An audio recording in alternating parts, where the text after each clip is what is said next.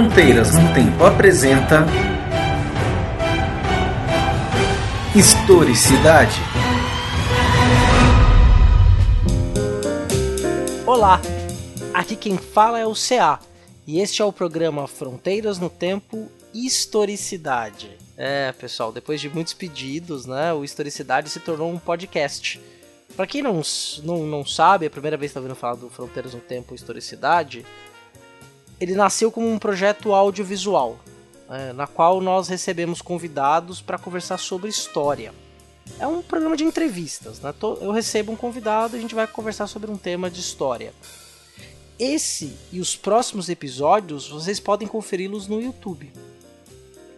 Essa versão em formato podcast, como eu já tinha dito, é, foi realizada porque vários ouvintes no Facebook, no site, perguntaram se nós, e no próprio YouTube, perguntaram se nós íamos lançar a, a, o Historicidade como um podcast. Então, tá aqui. Né? Ele vai se revezar com Fronteiras no Tempo. Sai o Fronteiras, 15 dias depois sai o Historicidade. Então espero que você goste e em breve pode aguardar, vai ter novidades maravilhosas, tanto para Fronteiras no Tempo como para o Historicidade.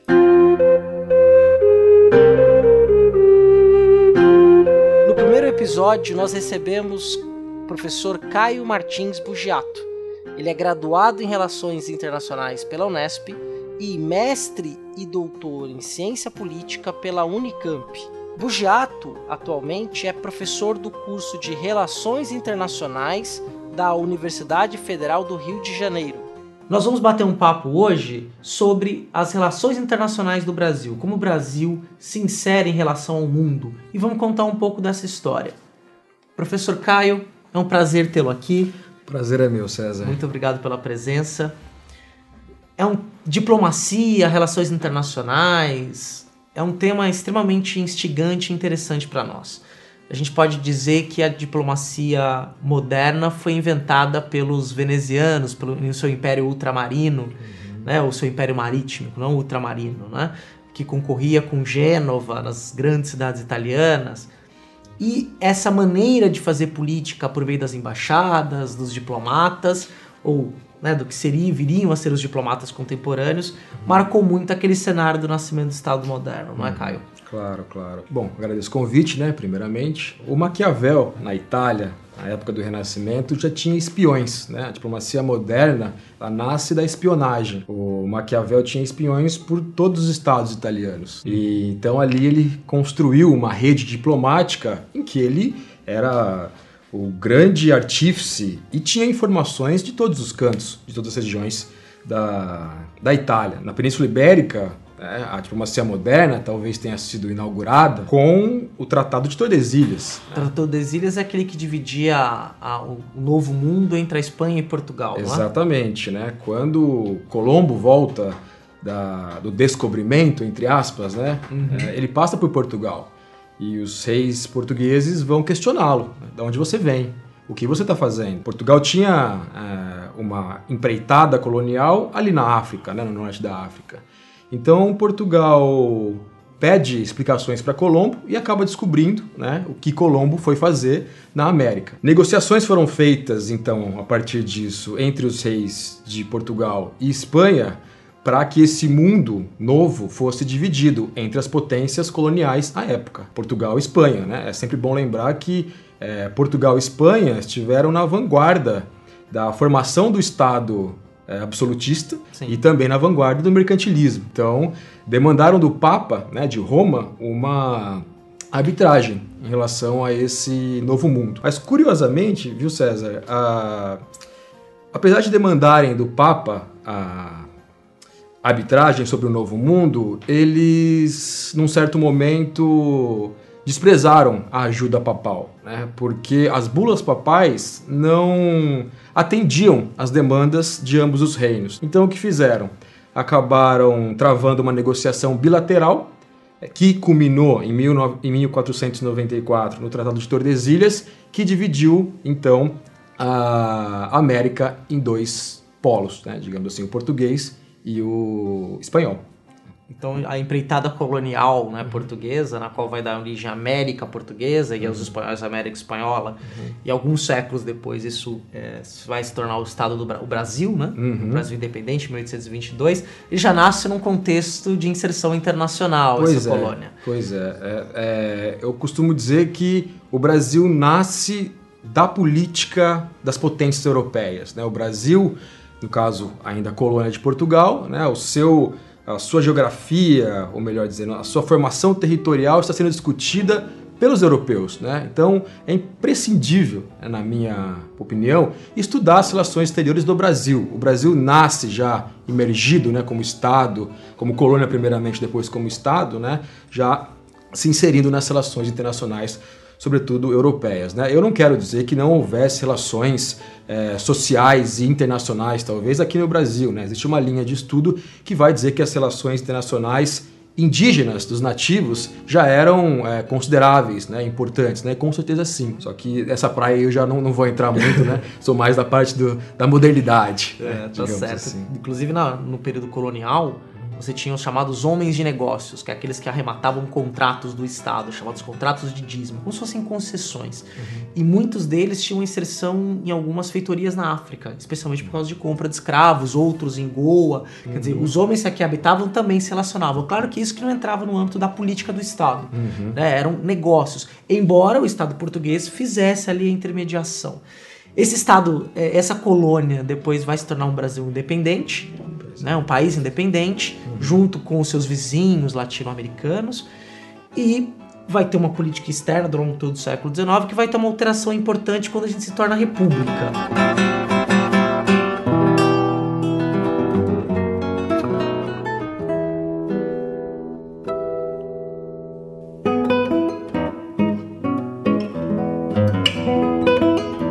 Só uma, uma questão anterior, né? A formação do Estado brasileiro, o Estado como instituição, né, é bem curiosa, talvez seja a única no mundo, na história do mundo, que é a, a, a transposição do Estado português para a colônia. Aquela famosa frase, a metrópole vira colônia, a colônia vira metrópole, né? É, então, o Estado brasileiro nasce com a transposição do Estado português para a colônia. Né? Sim, a vida de Dom João VI em 1808, Exato. fugido das guerras napoleônicas, ele Exato. vem para o Brasil. Exato. E vai se fundar aqui no Brasil, então, um Estado imperial, né? o único na América do Sul, né? rodeado de repúblicas. Né? O Dom João VI até falava, se gabava muitas vezes da, da estabilidade política brasileira em detrimento da entre aspas, caos, né, do caos provocado pelas repúblicas, pelas lutas civis na, na, Argentina, no Paraguai, no Uruguai, no Chile, né, entre outros. Mas o Império, o Império tem uma, uma política externa é, bastante atrelada à Inglaterra. Né? É, o Império, nós podemos dizer que tem que a política externa brasileira tem duas frentes de atuação no Império, que é a frente com a Inglaterra, né, uhum. e a frente no Cone Sul, né. A frente com a Inglaterra, ela é a mais dependente, né, depende muito do comércio inglês, como o Brasil consegue comercializar seus produtos via Inglaterra, né? Então é uma relação aí de certa dependência. E comprar os produtos da indústria inglesa. Pois é, com certeza, né? E é, em relação ao Cone Sul, o Brasil tem uma política mais autônoma. Ali estão se formando os estados nacionais. Então eles se chocam de uma certa altura ali do campeonato e a formação das fronteiras brasileiras, que é a política talvez central do império, né? a política externa central do império é a formação do território. Né? Então ele está tá disputando ali territórios com a Argentina, né? Uhum. Paraguai, Uruguai, formados como Estado tampão. Né? A Inglaterra também tinha uma lógica para o Sul, que era dividir para governar, né? para ter mais acesso aos rios da Bacia do Prata. Né? Então a gente pode dizer que é, no Império havia sim né, duas frentes da política externa, né? A, frente com a Inglaterra e a frente com o Cone Sul. Mas o eixo assim principal da política externa é a formação das fronteiras, um dos grandes pilares da formação do Estado Nacional. É, pois bem, né, como você falou, é, quando da proclamação da República, né, que muitos muitos autores vão dizer é a revolução burguesa no Brasil, né? Você sai do processo vai, de certa forma, extinguindo um Estado de cunho absolutista, né, vou chamar assim, né, um termo mais lato, que seria o Estado Imperial no Brasil, e vai é, se formando o Estado republicano, né, com a Constituição de 89, com a, o fim da escravidão, né, com a Constituição de 91, né, com a proclamação em 89, com o fim da escravidão em 88, né, é, Interessante notar é que as oligarquias rurais, que já faziam parte né, da, da, hegemonia da sociedade brasileira ali à época do Império, né, elas não vão ter mais o Dom Pedro II é, nessa, digamos, revolução burguesa. O Dom Pedro II vai ser é, destronado. Mas será que a gente dá assim. para chamar, desculpa te interromper, mas será que a gente dá para chamar isso de uma revolução burguesa? Hum. Ou, ou, ou, ou,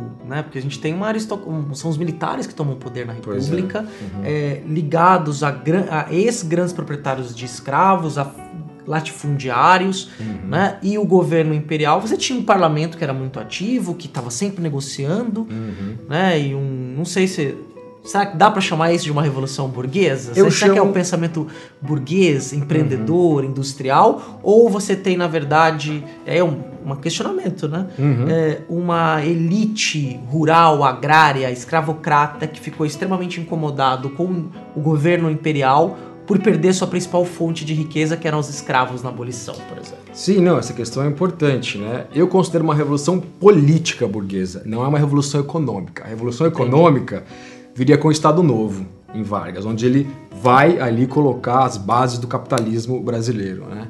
Então a revolução política é a transformação do Estado. O Estado fica é, formalmente aberto a todas as classes sociais. Anteriormente, você vê na Constituição de 1824, né, a escravidão está na Constituição. Né? Ou seja, você é, nem nem todo mundo tem acesso ao Estado, né? Pode se eleger, pode fazer concurso público, etc. Né? Então, uh, eu considero que a proclamação da República em 1889 é um processo de início de uma revolução política burguesa, né? Transformando o Estado, né? É, daqueles modos imperiais para um Estado é, de cunho republicano, de acesso universal, um Estado nacional. Não? Então é nesse sentido que eu faço. Mas tem toda a razão quando você fala que a elite né, é, empreendedora ela é ainda é, nesses modos como você falou. Né? Eu também considero que né, essa elite, né, aí uma diferença entre elite e burguesia, né, podemos colocar. Né? a, a, elite ela mantém relações ainda, digamos, tradicionais, né? que são as que você descreveu. Né? Ela vai se tornando uma burguesia quando as relações de trabalho, né, entre capital e trabalho, vão se consolidando na, no Brasil. Ou seja, né, eu estou dizendo que é um processo que se inicia em 1889 e vai atravessar a República Velha, chegando talvez ao Estado Novo com uma grande revolução econômica burguesa, onde o capitalismo né, dependente né, brasileiro é instalado aí pela, pelo varguismo. Né? E nesse é. sentido, é, esse grupo que chega ao poder, tendo os militares, tendo essa aristocracia rural, ou nesse processo que você está descrevendo como início de um processo de aburguesamento do Estado, né? uhum. né? O Estado se tornando um Estado de direito, se modernizando, né? ou se tornando mais contemporâneo a outros Estados. É, qual que era a visão deles do papel do Brasil no mundo, na, nas relações internacionais, por exemplo? Ou a visão predominante? A, né? a, a visão da elite é, agroexportadora da, do Brasil, do papel do Brasil no mundo, era a vocação agrícola do Brasil.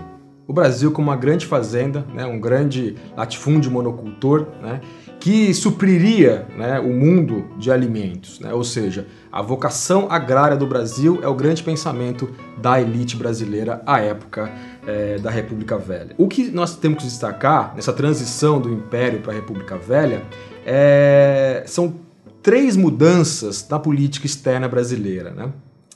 A primeira delas é a seguinte: né? o, o Brasil passa do eixo Londres para o eixo Washington. Né? Os Estados Unidos vão cada vez mais tendo uma inserção na economia eh, e na política brasileira. Né? Os Estados Unidos se tornam, né, paulatinamente ao longo da República Velha, o maior comprador né, de cacau, borracha e café do Brasil, uhum. eh, a República Velha. Né? Um segundo elemento é eh, o protagonismo que o Brasil vai ter no cenário internacional. Né? A diferença desse protagonismo está muito relacionado ao papel do Barão do Rio Branco. Né? O Barão do Rio Branco, que era é, um oligarca, né? ganhou a sua seu título de barão, provavelmente, né? essa história achei um pouco mal contada, quando o império estava em desespero e começou a distribuir títulos uhum. né? para os seus grandes é, políticos, né? no caso o Barão do Rio Branco, que tinha sido cônsul em Liverpool, né? é chamado aí na República Velha para fazer uma política externa brasileira, né? Tinha um grande conhecimento de geografia, de história, né? E acabou dando as rédeas aí da política externa brasileira. Ele é o grande artífice, né? O grande pai da diplomacia brasileira, né? É ele que está responsável aí por essa transição entre o eixo Londres para o eixo Washington, né? Ele é responsável pela é, por, um, por um protagonismo maior que o Brasil vai adquirir no cenário internacional. O Brasil vai participar de fóruns internacionais, negociações internacionais. Né? O Barão do Rio Branco tem essa visão de mundo mais, digamos, ampla, né? É, para você ter uma ideia, o Barão do Rio Branco vai mandar alguma, vai mandar representações brasileiras nos centenários das independências das repúblicas latino-americanas. Ele tentava, digamos, ter uma boa relações, boas relações com as repúblicas latino-americanas. E o terceiro ponto que eu queria mencionar é a definição das fronteiras. Né? O Barão do Rio Branco ele vai é, digamos aí, sem, a sem intervenção militar, mas evidentemente com o exército por trás, né, negociar os tratados que vão dar origem ao Brasil como ele é hoje, as fronteiras brasileiras como ele é hoje. Como o, é Acre, hoje. o Acre, é, o Acre é o principal o, o, símbolo dessa negociação. Né? O Rio Branco vai travar uma negociação é, no Acre, né, praticamente sem dar um tiro. Né? E aí, porque existiam muitos, muitos brasileiros que exploravam a seringa lá, né, o boom da borracha, com a industrialização nos Estados Unidos, com a, as grandes indústrias automobilísticas, né, eram um interesse da, aí do Estado brasileiro. Né? Só quero destacar também que o Rio Branco, né, o Barão do Rio Branco, ele é é, um aristocrata. Né? Ele, ele representa, né? eu trabalho com essa, essa, essa visão, que ele está, de uma forma ou de outra, ligado à elite agroexportadora. Né? Disse muito que a diplomacia do Brasil, a época, é uma diplomacia para o desenvolvimento. Né? E o meu questionamento é sempre o seguinte: desenvolvimento para quem? Né? O Barão do Rio uhum. Branco, né? Em sua aliança não escrita com os Estados Unidos, né, transforma os Estados Unidos no principal comprador. Né? É um papel do Barão do Rio Branco. Né? Quem se beneficia com, com isso? Né? As elites agroexportadoras. Né? Então aí temos algumas questões internas, né? algumas lutas internas, às vezes latentes, né? às vezes é, mais abertas, né? que acho importante prestar atenção. É, se o Barão do Rio Branco é o pai, o Alexandre Guzmão, Santista, é o avô. Né? O Alexandre Guzmão que vai... É, negociar, por exemplo, o Tratado de Madrid de 1750, depois da União Ibérica entre Portugal e Espanha, que vai fazer com que os bandeirantes se expandam né, suas bandeiras sem é, obstáculos, né, sem a, a, o entreveiro entre Portugal e Espanha, matando o índio à torta e à direita. Né? É, bom, é bom sempre lembrar. Seu garçom, faça o favor de me trazer de flare. Caio, Começando a nossa conversa, uma exposição sobre uma breve uma reflexão sobre as relações internacionais do Brasil, o Brasil nesse cenário internacional. Uhum. Nós chegamos no momento decisivo, que é o período Vargas. Sim. O que, que vai mudar é, do ponto de vista das relações internacionais do Brasil? Tivemos ali um Rio Branco que fundou Itamaraty, uhum. vai criar uma, uma das grandes escolas de diplomacia do mundo, reconhecida Sim. internacionalmente como escola para formar diplomatas. Uhum. Né? O que, que vai mudar então ali, a partir do governo Vargas, nesta estrutura e nessas relações no papel do Brasil no mundo? Bom, é, após a Revolução de 30, né, o golpe de 30, né, é, o governo Vargas ele vai dar um outro caráter para a política externa brasileira. Ele continua um, um caráter que é a diplomacia para o desenvolvimento.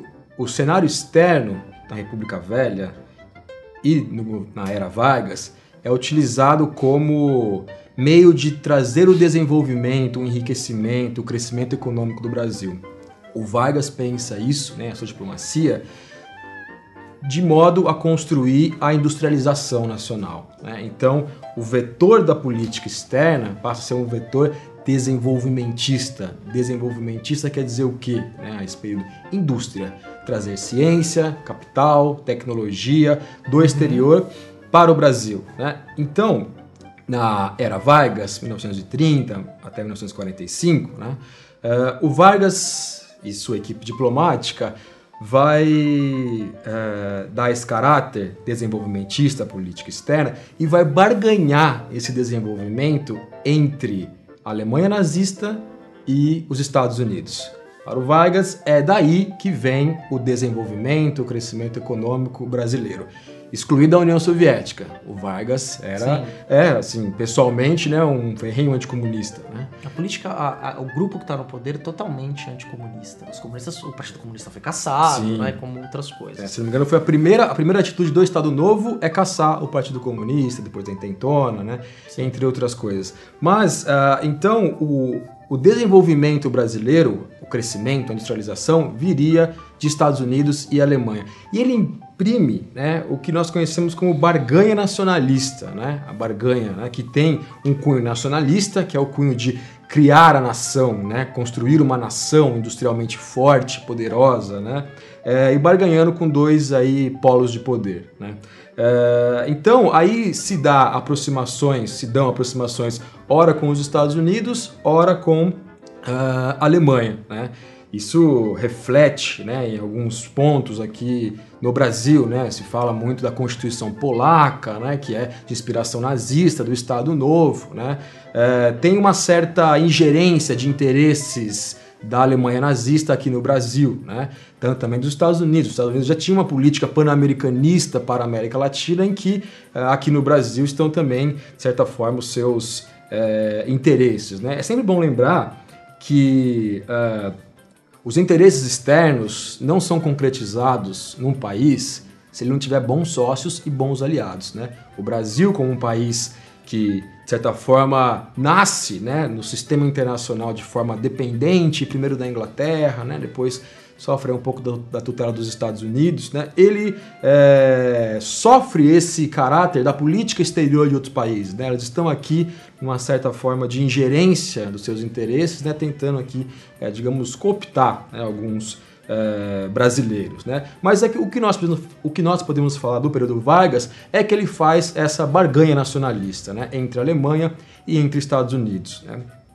É, em relação aos Estados Unidos, ah, digamos que a barganha vai pender para o lado dos Estados Unidos. né? Os Estados Unidos vão, de certa forma, atender as demandas varguistas por industrialização e por eh, modernização das Forças Armadas, né? que também era uma demanda Sim, sim. das Forças Armadas. Né? Eh, os símbolos disso são a construção da siderúrgica em Volta Redonda, né?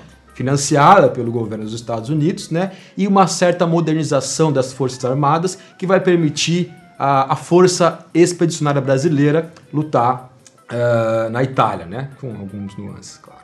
Eh, então, o- a barganha vai pendendo para o lado dos Estados Unidos e o Brasil chega a lutar a Segunda Guerra Mundial ao lado dos aliados. Ou seja, né, ah, o Brasil entra na guerra ao lado dos Estados Unidos porque os Estados Unidos atendem a demanda brasileira à época de 1939, 40. Né? Isso é bem curioso, né? Porque tem um episódio que é pra gente até.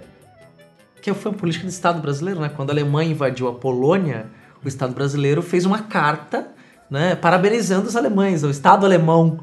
Né? É claro que essa ideia do, do nazismo que a gente tem hoje, que é muito a posteriori, é campos de concentração, né?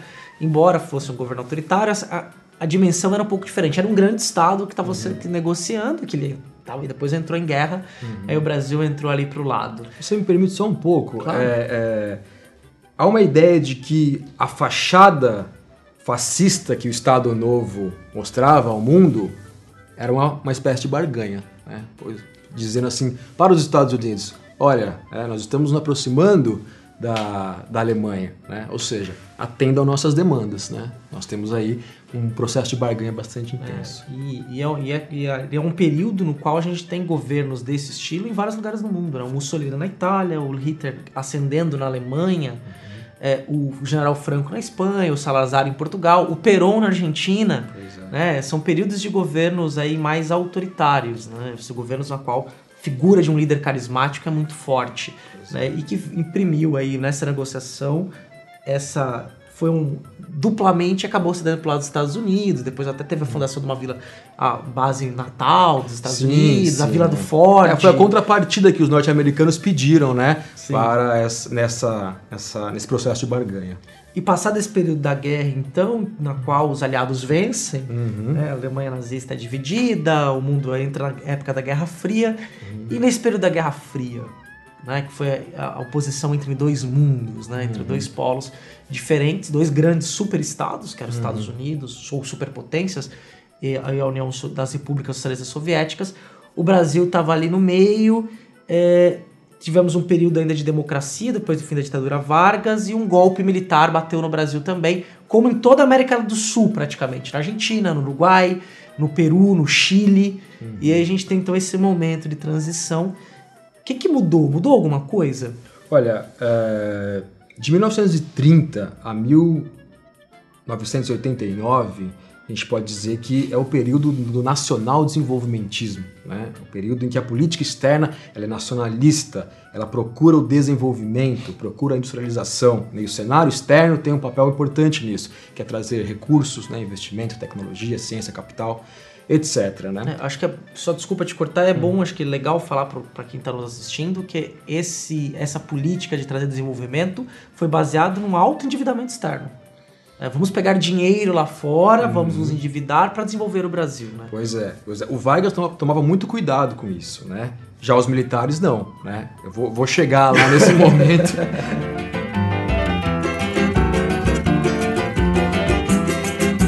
Mas antes disso, então, ah, o período pós Segunda Guerra Mundial, né? O governo de Dutra, né? Eh, o segundo governo Vargas, JK, né? Café Filho, Gênio Quadros e João Goulart. É um período bastante conturbado na política externa brasileira.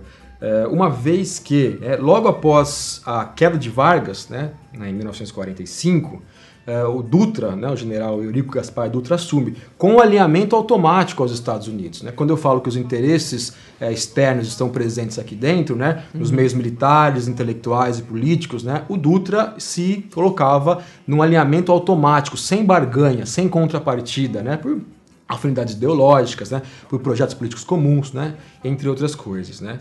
É, o que eu quero chamar a atenção é o seguinte, né, o, o governo Vargas, JK, Jânio Quadros e João Goulart, né, ele vai desenvolvendo uma nova barganha. Né? O Dutra não. Né? O Dutra é um alinhamento automático com os Estados Unidos. O Café Filho também não, chamado Iato Café Filho, né? também é um alinhamento automático com os Estados Unidos. Né? O, segundo governo Vargas, a gente pode chamar de é, esboços de multilateralização, ou seja, né, porque você tem um alinhamento automático no governo Dutra, né, e o governo Vargas ele vai tentando multilateralizar as relações internacionais brasileiras, tentando fazer negociações com outros países que não os Estados Unidos, né, Europa, Japão, que estão destruídos naquele momento, mas ele tenta é, tenta esse viés, né? Só que não dá, porque a Guerra Fria não permite. O, o obstáculo é a bipolaridade, né? O Vargas, por exemplo, no seu segundo governo, não chega a negociar com a União Soviética. né? Ele é um anticomunista. Então, ele procura né, outros meios. Só que o Japão está destruído, a Europa está destruída, a Ásia e a África estão ainda num processo de descolonização, não são nações independentes, né? Então, o segundo governo Vargas, por exemplo, é obstruído pelo cenário internacional. Aí a importância de se analisar o cenário internacional, né? No governo JK e nos governos de João Goulart e Jânio Quadros, né, as coisas vão melhorando para o Brasil, né? Tanto é, no sentido de que novas potências capitalistas vão surgindo para que o Estado brasileiro possa negociar com elas, né?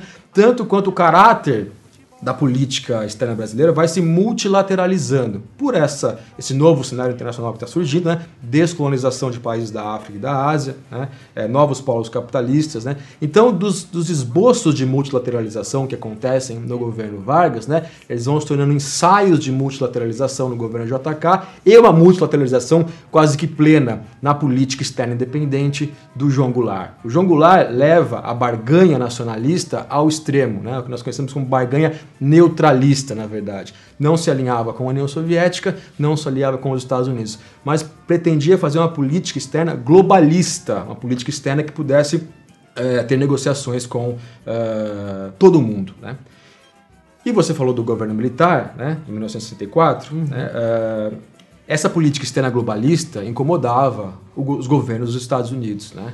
Então, o golpe de 64, ele é também um golpe contra a política externa brasileira. A política externa brasileira é chamada de política externa independente, que era globalista, nacionalista, terceiro mundista. Você per- me permite dar um exemplo, né?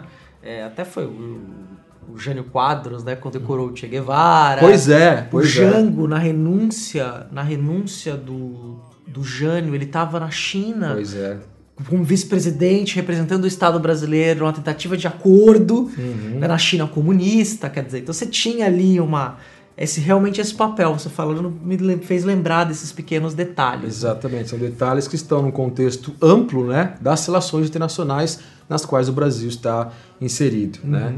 É, o governo, os governos militares, eles vão, eu digo, eu digo, eles vão quebrar a cara com o alinhamento que o Castelo Branco propõe aos Estados Unidos. né? O alinhamento automático do Castelo Branco aos Estados Unidos não atende às demandas brasileiras, né? Por é, ciência, tecnologia, recursos, etc. Né? Então é muito curioso o governo- os governos militares, porque eles transitam né, de um alinhamento automático do Castelo Branco, né, por uma questão ideológica também, o combate ao comunismo soviético, né, ao- aos perigos internos e externos do comunismo mundial, né? É, e eles vão paulatinamente se tornando o que dizia o Vargas, o que dizia o JK, o que dizia o Jango, nacional desenvolvimentistas. Vão tentando trazer do cenário externo né, é, o desenvolvimento para o Brasil. Acho que o mais emblemático aí é a política externa do Geisel, né, é, chamada de pragmatismo responsável e ecumênico. Né? Isso quer dizer o quê? É um Brasil que pretendia caminhar com as próprias pernas, fazer negociações internacionais com todos os países né, do mundo, né, o ecumenismo, né, para trazer esse desenvolvimento ao, ao país. Né? Então, é, eles retornam né, a uma certa política desenvolvimentista e nacionalista né, que o Castelo Branco quebrou ao se alinhar automaticamente com os Estados Unidos. E tá muito interessante a nossa conversa. É, tem, eu vou ter, precisar trazer você de novo aqui, Caio. Com prazer. Porque com nós precisamos falar, talvez, do período mais é, da redemocratização, Uhum. né? E que muda bastante coisa, o próprio papel do Brasil aí nos últimos anos no cenário internacional, Uhum. uma política clara. Mas isso vai ficar para uma outra oportunidade. É, eu agradeço muito a sua presença aqui. Uhum. Agradeço a você que nos assistiu, está aqui com a gente nesse momento. E Caio, muito obrigado mesmo pela participação. É, ficou muita coisa para ser dita é. né, sobre o período atual, sua pesquisa, inclusive, né? Uhum. pesquisa o papel, a, a política externa brasileira nesses últimos anos, né? Exato, Durante exato. o governo Lula, especificamente. Então, Caio, obrigado. Eu agradeço e me comprometo a voltar para falarmos do período atual. Daqui 15 dias tem Fronteiras no Tempo, um episódio muito bom. Que voltamos aí eu, Marcelo Beraba, para falar sobre fronteiras. Não vai embora agora que tem uns recadinhos rápidos no final, ok? É coisa rápida. Fica mais um pouquinho com a gente.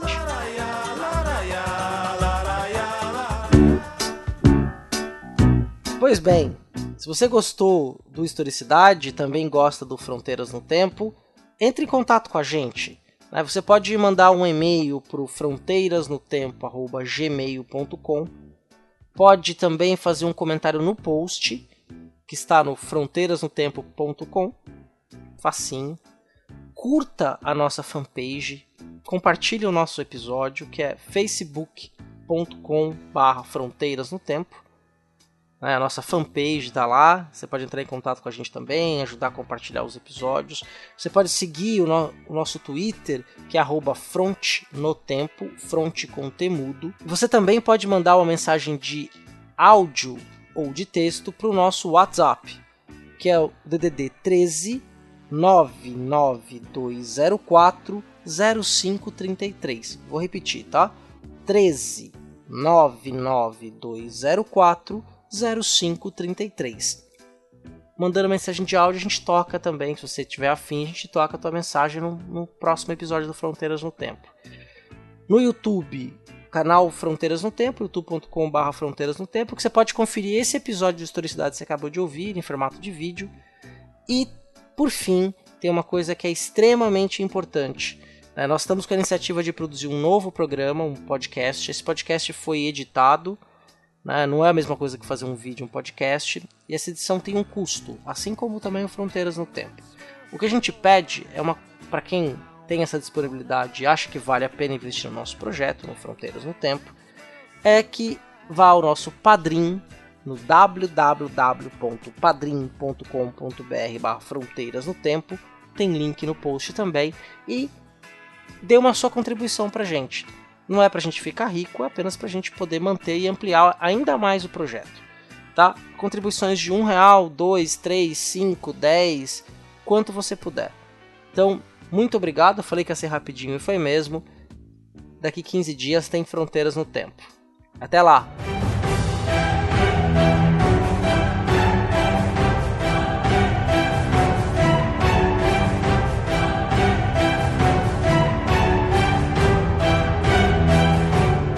Você ouviu Historicidade.